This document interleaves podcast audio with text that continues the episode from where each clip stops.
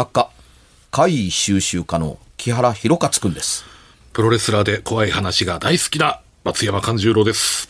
私も同じく怖い話が大好きな歌手の日月陽子です。同じく怖い話が大好きなディレクターの佐々木高正です。もうちょっと個性的な自己紹介はないのか。いや、まあいいや。つうかね、まあ、それが何よりじゃないですか。まあやっぱ好きなことということが。最初いろいろ考えてたんです2番目のカンちゃんは大丈夫だけれども、うん。あの、君たち二人、ちょっと手抜きました。すみません。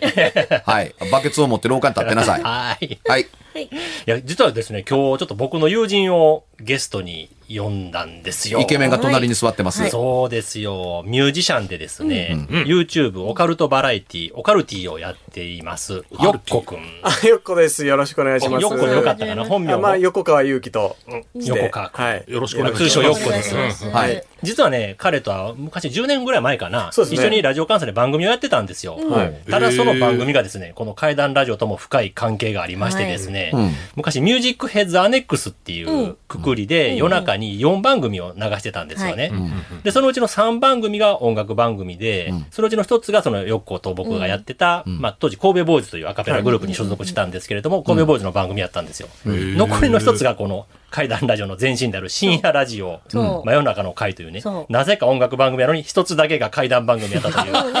前も言いましたよね。か。んちゃんとね、うん。オカルトークとかやってたやつですほんまに最初の最初や。めちゃくちゃ最初の、だから音楽番組やと思ってずっと聞いてたのに、いきなり怪談が始まるから怖いやないか、いうクレームが来たと言われている。あの、そういう、あの、トラップを仕掛けてたわけですよね。そうなんですよ。だから同じ枠で僕らやってたわけですよね。ひどいことやってたね。そうなんですよ。あらららら、それはそれは。で、うん。その中ででもですね、彼もすごい心霊とかね、オカルトが大好きで、心霊コーナーみたいなのをやっとったよね、音楽番組の中やけど一応。で、そこでそれぞれのメンバーが体験した不思議な話とか、怖い話とかいうのをやっててはいはいは、い。で、もちろん彼もそういう体験がちょっとちっちゃい頃からあったので、はいそういう話を披露したりとか、ちょっとね、不思議な音が取れた言うてそれ流したりとか、そういうことをしててですね、で、今回ちょっと満を持してですねはい、わざわざ戸塚、戸塚。横浜の。横浜の戸塚から今日来てくれたんですよ。はいで、まあ、この番組はね、あの、オカルト番組ではないんで、ちょっとね、彼とは似て非なるところがあるんですけれども、やっぱり彼も階段ももちろん大好きで、そういう不思議な体験も大好きなので、はいちょっと今回は、はい木原さんに聞きたいことも山ほどあるということで、あらららららら。遊びに来てくれたあのんです、よ。僕のことを知っている YouTuber がいらっしゃるというだけでびっくりです。もちろんです、あもちろんです。えっとね、YouTuber をやってる人とほぼ会った、初めてかもしれない。あ意外ですね、じゃあ。やったことがあるぐらいの人はいますけど、はいはいやってますというのがある程度言えるというのと、そういう系の番組、番組とか YouTube に出たことがありますっていう人間も会ったことありますけど、うん、私やってますっていう人と会ったのは初めてでは。なんか意外な気がしますよね。いや、僕が来たら逃げるんじゃないかな。で、この番組のメンバーで一回山の牧場行ったじゃないですか。はいそれでその後に僕また単独で行って報告したじゃないですか。はい新しいなんか水道施設ができてたとか。ましたね。あの時にこのよっことね、実は山の牧場行ってたんですよ。あ、そうなんですか。あええら。で、彼もその動画をね、自分の YouTube にアップしてええ、配信もしたりとかしてるんですけどもじゃあ、お互いに今日はなんかいろんなお話がね、聞けそうですそうなんね。で、この番組のためだけに、自腹を切って、横浜の戸塚からいらっしゃったんですか、そうです。鬼やな、この番組。ま鬼ですね。交通費出したれ！というところですけども、はい。あ実は呼びつけて。この番組ね、はい。あの、私が出たい、私も出て、はい。まあまあ、あの、私の話聞いてくださいも含めて、はいはい。腕試し的なことをやられます、よかったらどうぞって声かけたんですけど、はいはいはい。っつも応募がありませんでした。ええ見事に誰も来なかもちろん、この番組でちゃんと言ってますよ。はい。ギャラはないですってはいはいいうふうに、僕らもギャラないねんから。うん。なので、すいません、あの、交通費から何から何まで含めて、あのー自己負担になるんですけども、それでも良ければというのが、どれほど重かったのかわからないんですけどいやいや、応募ぐらいいつあってもええやんかというところですけども、この番組に出てはい、一緒のテーブルに座ってはい、階段を披露したいという、う申し込み、はい。一通もなかったんですよ。そうなんです。うん、も僕う収録のたびにね、どれぐらい来たって言ったら、どれぐらいもこれぐらいも、いつもないですって言って、もう3ヶ月目には聞くのやめました。でもオカルト系 YouTuber として初めての出演初めての番嬉しいです YouTuber としても初めてですからね。ありがとうごもう名誉なことで。まあ、うちの番組はオカルトを背負ってる人間がに、いきなりオカルトって言ったら、いや、君の世界とはちょっと違うっていうふうになりそうですから。よく来てくれましたあり。がとうございます。もう何年も前から、そう、何年も言ってたな。ちょっとここ出たいんですけど、って言って。え、出たかった？出たかったです。なんで？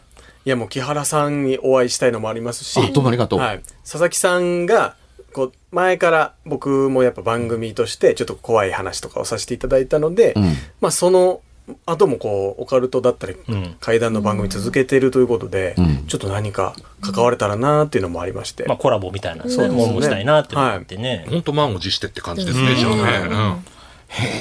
で、その前の番組の中で披露した中で、やっぱ一番印象に残ってるのがね、はいはい。そのヨッコ君のその留守電の話なんですよね。はい。で、まあちょっと不思議な留守電の音が取れたので、一回放送はしたことあるんですけれども、もちろんその音源なんか残ってないですし、あの、アーカイブとしても。で、まあ初めて今回聞かれる方もいるとは思うんですけれども、これが彼の携帯電話の留守電の不具合なのか、それとも回なのかっていうのも聞いてみたいというのがあるんやね、木原さん。そうですね。ぜひ聞いてみたい。僕もちょっと詳しいこと忘れたので、もう一回そのね、事情を話してもろって、はい。で、ちょっと音源を流してみたいなあ、とわ。かりました。じゃあちょっとお話しさせていただきます。あの、24歳とかですかね、僕が24歳ぐらいの時に、この神戸で、あの音楽の活動をしてた時に、あの、ライブ中に、ちょっと腹痛がすごい強くなりまして、でそのままちょっと倒れてしまって、倒れたの？そうなんですよ。はい。で、まあ、救急車で運ばれて、それが原因が、まあ、盲腸ですね。ん中水炎なんで、もうすぐ手術しないとちょっともう危ないかもしれませんみたいなことになって、で、すぐ手術をしたんですけど、半身麻酔って言って、うんあのーまあ、意腰から腰から下が痺れて感覚がないぞという。そうです、そうです。で、まあ、意識はあるんですけど、ちょっと体は動かないみたいなので、まあ、2日ぐらいはちょっとこう身動き取れなかったんですけど、うん。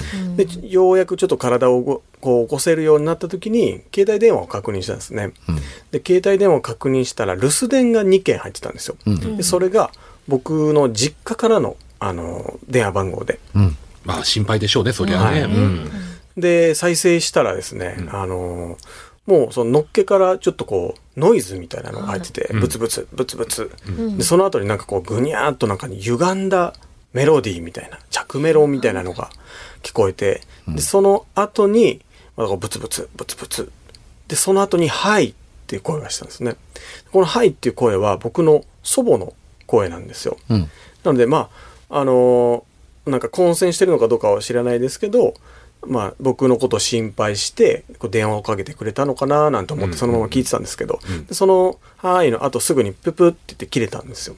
で2件目再生したらまたこうぐにゃーっとしたメロディーと、まあ、ブツブツブツブツみたいなノイズの後に「はーい」ってまた祖母の声で聞こえるんですけど「ん。もしもしもしもし」みたいな感じでちょっとなんかこう留守電にしてはこう要件も言わないし、なんか印象としては向こうが電話を取ったみたいな、そうですよね。はいはい。まあおばあちゃんにかかってきた電話を取ったみたいな感じやね、はい対応が。そうでもしもしってなんか何回かこう確認するような感じだったんですよ。でそのまままたブツッと切れちゃって、ちょっとなんか不思議な、それが留守電で入ってるっていうのがね。そうなんですよねまず、あの、二つお聞きしたいことがあります。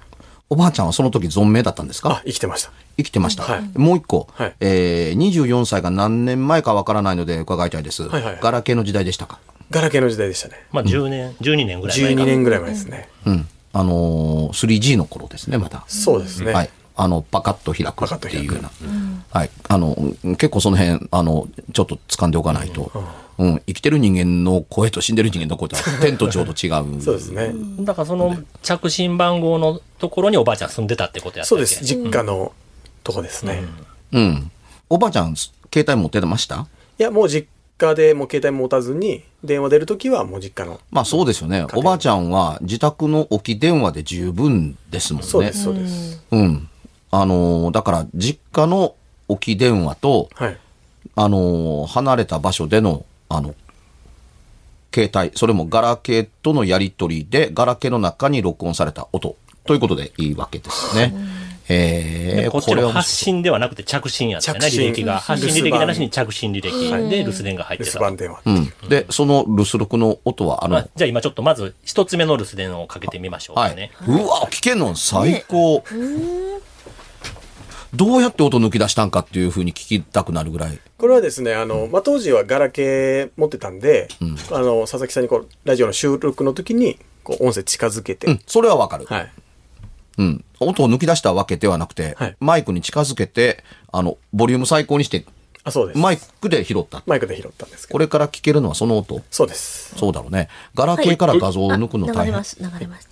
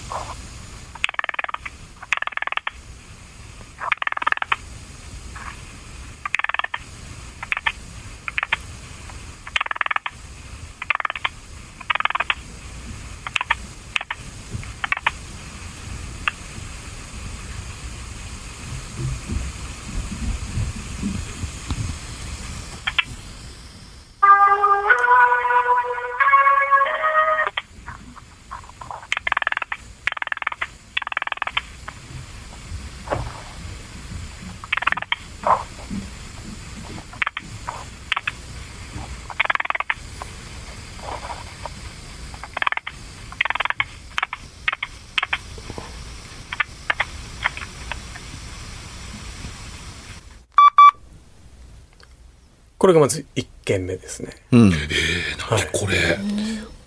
じゃあ2本目。はい。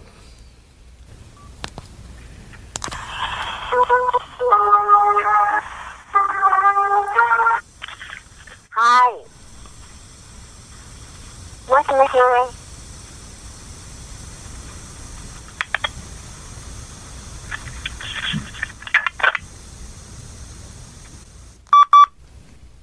はい。という 2, 2件なんですけど。うん。あのーこのプツプツ言っている音は、あの、おそらく人間の声がノイズ化しているえものだと思います。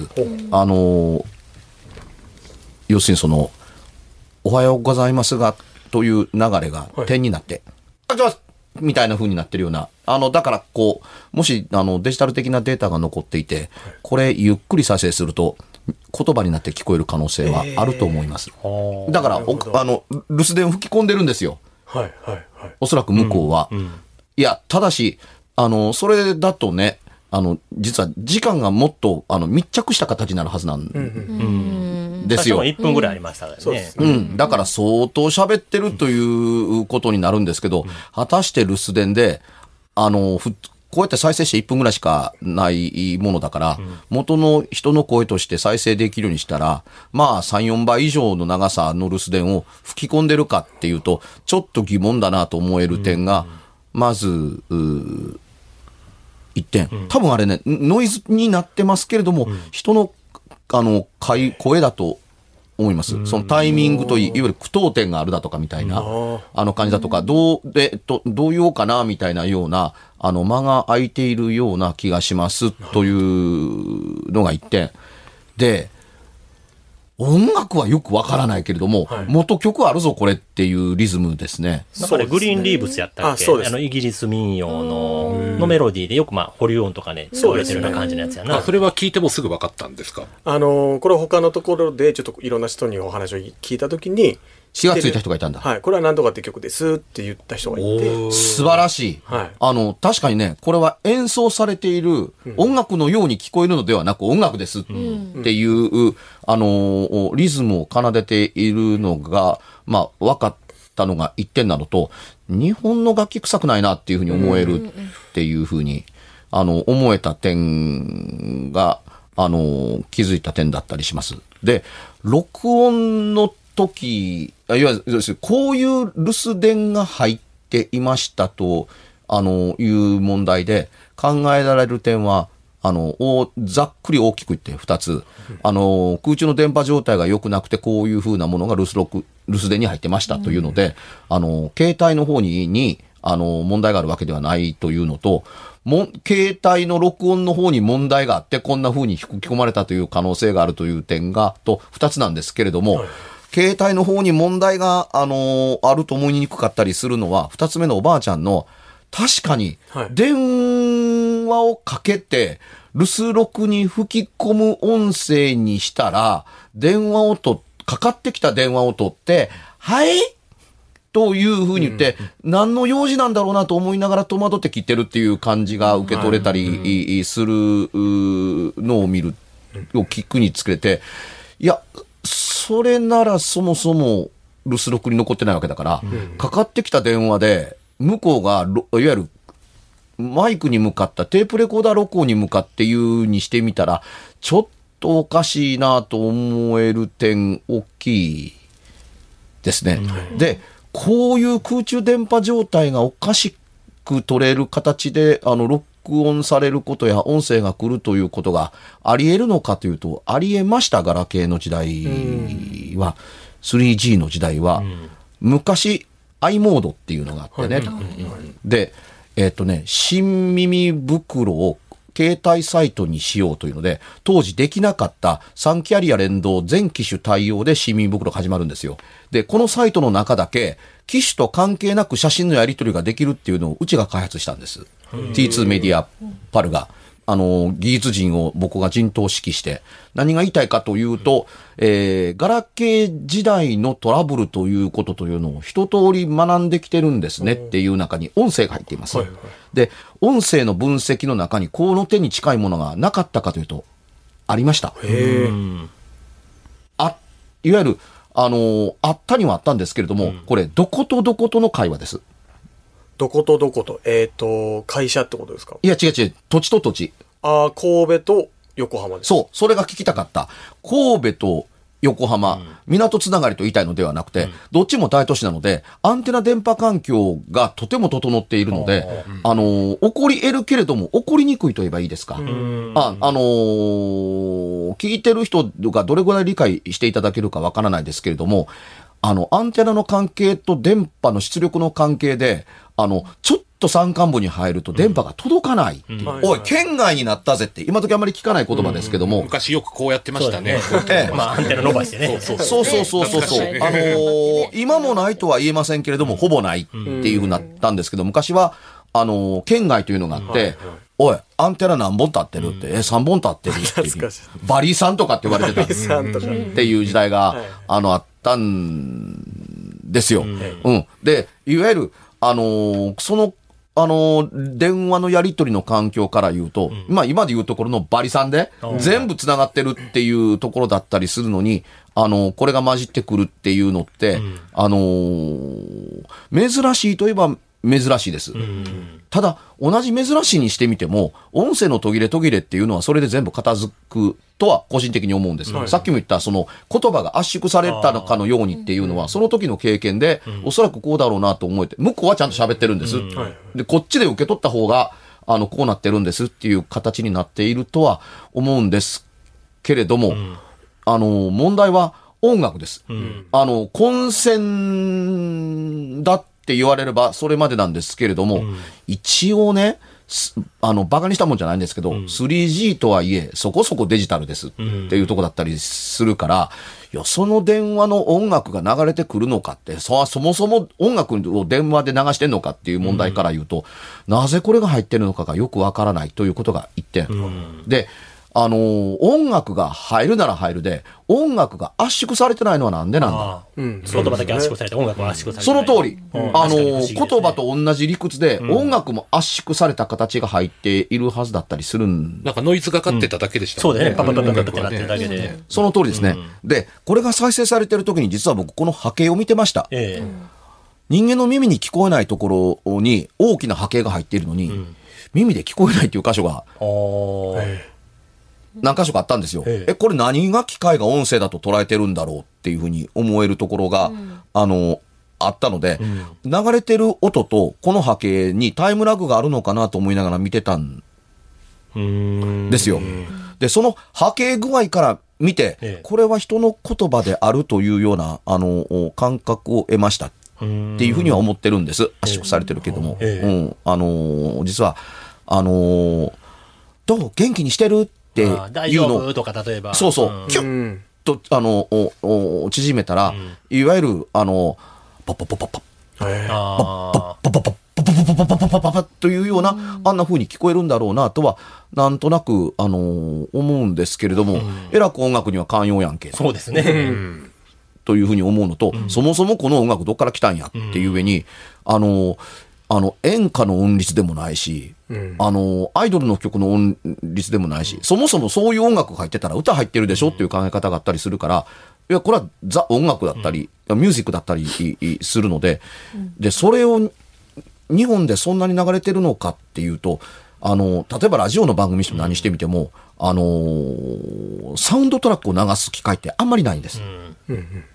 全然ないわけではない,、ないですけど、ABC ヤングリクエストとか、みたいなものだったりすると、あの、では、えー007のあのテーマ、みたいなこと言って、チャーチャーってかかるのって確かに歌は入ってないっていうとこですけども、あんなもんがなくなって久しかったりだとか、なかなかサウンドトラックをかけなかったりするとなると、さて音楽だけが流れてるっていうような、あの、あるいは流すという環境ってどこなんだろうなって、とお思えば保、留音っぽいよな、聞いてなんかよく保留音で使われてるそうね。グリらしーンスリーい。ブスは、そうですよ。あの、企業とかの、お待ちくださいって言われて、しばらく待つ間とかによくかかってます。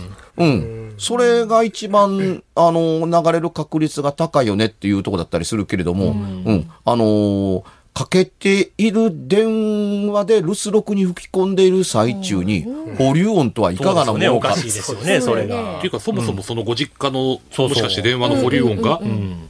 それだったとか、うんまあ、そう、そうなの？いや、違うと思うけど。多分違いますね。違うよね。はい。で、あのー保留音を流す環境に仮にあったら、そもそもメッセージが入らない。そうですね。うん。うん。うんずっと保留音だけが流れてなかったら保留にならないから、うん、だから、保留音も流れてるかもわからないという後にそのまんま切れることなく、音声の圧縮、あの、人間の声の圧縮的なものが入ってたりするはいわけですから、ということ以上に、音楽もうちょっと聞こえてるよっていう感じもする。そ、それが正しいと。そもそもかけてる方が保留しませんもんね。そうですよね。そうですよね、そもそもが。その通りやね。うん。だから、あの、この番組ってはい、聞いてる人が、あの、思いつきそうなとか思いつかないことも含めて、あの、堀を外から埋めていって、可能性をを全部埋めた後、天守閣で、え、これおかしくないかっていうのが残ってくれると、んあの、会認定っていうことにある意味なるわけですね。だから、可能性に全然触れないっていうのって、どうなのっていうところに重きを置いてたりするんです。会に寄り添ってるから。で、僕が、あのーガラケーの説明をすると、ほんまかよって、おあのー言われたりするので、まあ、ああいう話をし,、して、あのーうん、一通りの音声は聞いてきたっていうのの理由で、あの、これを言っておかないとっていうのがあったりもするんですけれども、あの、面白い音声であることはあるんですけども、おそらくこれに近しいものを当時のガラケーで撮られた人多いと思うんです。ただし、おかしいと思わずに、ノイズと思って消します。ね、この留守電話みたいなね。そう、留守電の成立がないから、うん、でね、あのーこんなんほっとくとすぐ圧迫していっぱいいっぱいになるから、うん、メモリーの、あの、容量が、あのー大きくはないので、っていうところだったりするので、あの、電話を切ったんだか、メモリーがそこで終わってるのかすらわからないぐらいなことってあり得ると思うんですよ。一個のメッセージに対して、うん、あの、要するに1分以内に言ってくださいみたいなものを超えると、こうなるっていうようになっているのやらいないのやらっていうところだったりは、一応しますっていうにしてみても、音楽と一緒に入ってるっていうのは、で、あの、保留音でこれが使われているというのは、旋律から言って、ああ、おそらくそうだろうなと思わんでもないんですけど、かけてる電話に保留音っておかしくないかっていうのは、そうおかしいですよねようこちゃんの言う通り、そこにたどり着くつもりでしたっていうとこだったりするわけですね。最後に残された砦って、あのー電話を保留する時の音楽しかないんですけど、それしたら保留音しか流れへんやんか、そもそもがっていうふうに。っていうふうになるので、これが間に介入して邪魔して入ってくるのってどういうことなんだろうっていうのって、ものすごくわかりにくい。だからこれ、それがもう珍しさをすごく大きくしてますよね。なく、なくはないんだろうけど、こういう事例っていうのは。ねそう。で、二つ目のおばあちゃんは自分がかけた電話で自分が取ったかのように喋るっていう、はいっていうに、で、向こうがね、相手が何を言うかを待っているかのようなタイミングを感じるんはい。ですよ。はい。あももしもしみたいなような、え、どうして、えかっこ、どうしてかかってきた電話なのに何も言わないの、もう、カチャって切ってるかのようなっていう空気感があったりするのって、かけ、わざわざかけて留守電に吹き込むにしちゃ、おかしいのと、あの、留守電にかけてるという自意識がおばあちゃんに全く感じない。だって1本目もおばあちゃんがかけてるんよな。だって最初の音源の時も。おそそう、らく。1本目はもうノイズと、あの、保留音。で1本目と2本目の着信って続いとったん、時間的に。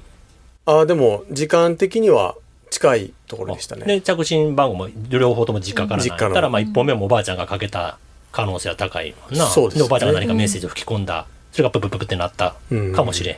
で、もう一回かけてるってことやな、じゃあおばあちゃん。はいそうですねで、次はなんか20秒ぐらいなんか、はい？みたいな感じになってる。はいっていうのもなんかちょっと不思議な。で、実際自宅の、重ねて聞きますけれども、はい自宅の保留音、保留音音楽ってこれじゃないですね。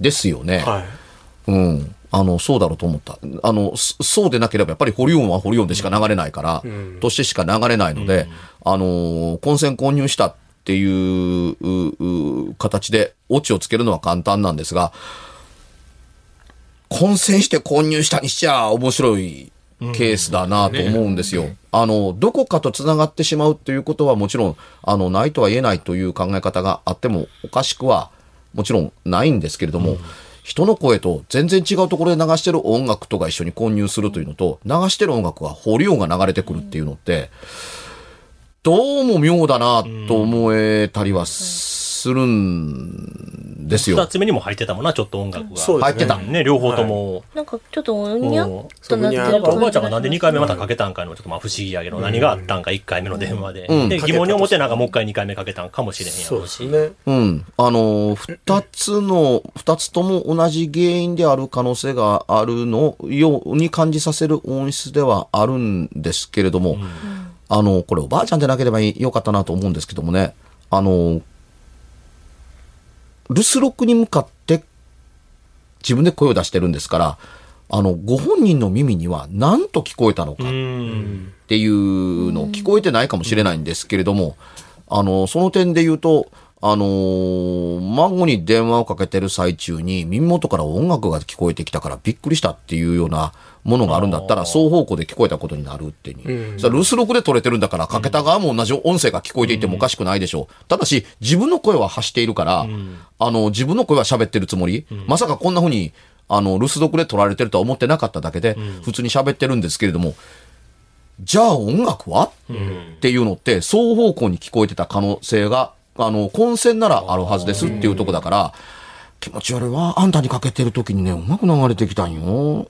この曲何っていうような風な印象で覚えて、あの、くれていれば、より複雑で面白い話には、あの、なるかな。その時おばあちゃんに連絡してんやったっけ？その折り返し。あ、そうですね。あの、電話したって言って、してないって言うんですよあね。、えーしてない？あ、はいないじゃないしてないっしてていうないんです。だからかかってきてるんです、あれが。ああ。留守電でもおばあちゃんはかけててもないし、かかってきてもないって。そうです。そうですその時おばあちゃんいくつでした？えー、80ぐらいですかね。うーん、記憶は大丈夫なのかっていう問題が、あの、残らんでもないところですけれども、うん、あの、ゲスト登場していただいて、一つ目のこの話が伺えたのは、誠にありがたいですね。これは珍しいと。めずとりあえず珍しい。珍しい。あの、グレーゾーンですけれども、これを録音した人間が、会ではなかろうかと思うのは、それは当然のことですっていうところだったりするのと、今の人たちのほとんどは、ガラケーを知りません。何が起こるかというのがわからないので、え、私のスマホにはそんなこと起こらないよって。ごめんなさい。スマホの話はしてません。あの、3G の話で。で、3G は、あのー、一昨年で、あの、全部、あの、閉鎖したので、あの、ドコモも au もソフトバンクも全部、いわゆる過去のガラケーの機種はもう使えませんっていうところになって、あの、いわゆる、あの、4G、5G の時代を迎えているので、今となってはどうしようもないというところだったりするんですけれども、この音源が貴重であることには変わりはないですね。今っ不思議な音源。てどんな作品でもさ、昔よくあったのが、主人公が追い詰められて助けを呼びたいんだけど、県外で連絡が取れなくて、こう、っていうね、そういうのとか今もうできないじゃないですか。このスマホが主流の時代じゃん。だからすごい懐かしく思いました。そうですね本当だねあの、ガラケー時代のこういう話っていうのは。あの、引き続きお話を伺いたいと次回思います。そうですねも来週も絶対出てもらいました。はいはい。でまず横からなんか告知があれば、あ、今日は11月15えーはい日。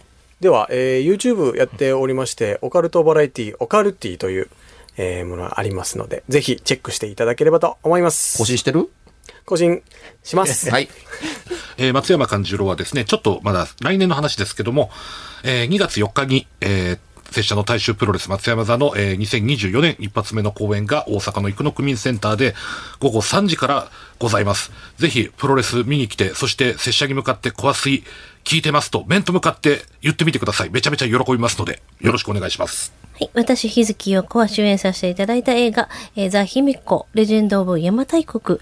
まずは、洲本オリオンというところで、えー11月 ,11 月の17日から、えー封切りします。いろいろチェックしてください。私と宮崎駿監督が35年前に隣のトトロを作り始めた時から完成までのドキュメンタリーを本にしました。講談社文庫で出ています。二人のトトロという本ですので、ぜひお買い求めください。これを見たらトトロの見方が変わります。で、あさってのニコニコ生放送、えー17日10時から、あのー配信しますけれども、なかなかな動画をお届けできると思います。で、21日からサンフランシスコに公演に行ってきますので、えーウィンチェスター邸で動画を撮ってこようかと思っています。で、早、早いですけども、12月9日、第26回、京都国際学生映画祭に、ホラー監督の清水隆監督と、えー二人で、えーコメンテーターみたいなことをやりに行きますので、えーぜひ集まってください。無料です。で、佐々木はですね、えー11月23日から27日まで、西宮市の西宮神社で、エベスさん古本祭りが開催されます。そこで僕が営んでおります古本集め屋も出店いたしますので、皆さんインスタ古本集め屋検索してみてください。商売繁盛しますように。ありがとうございます。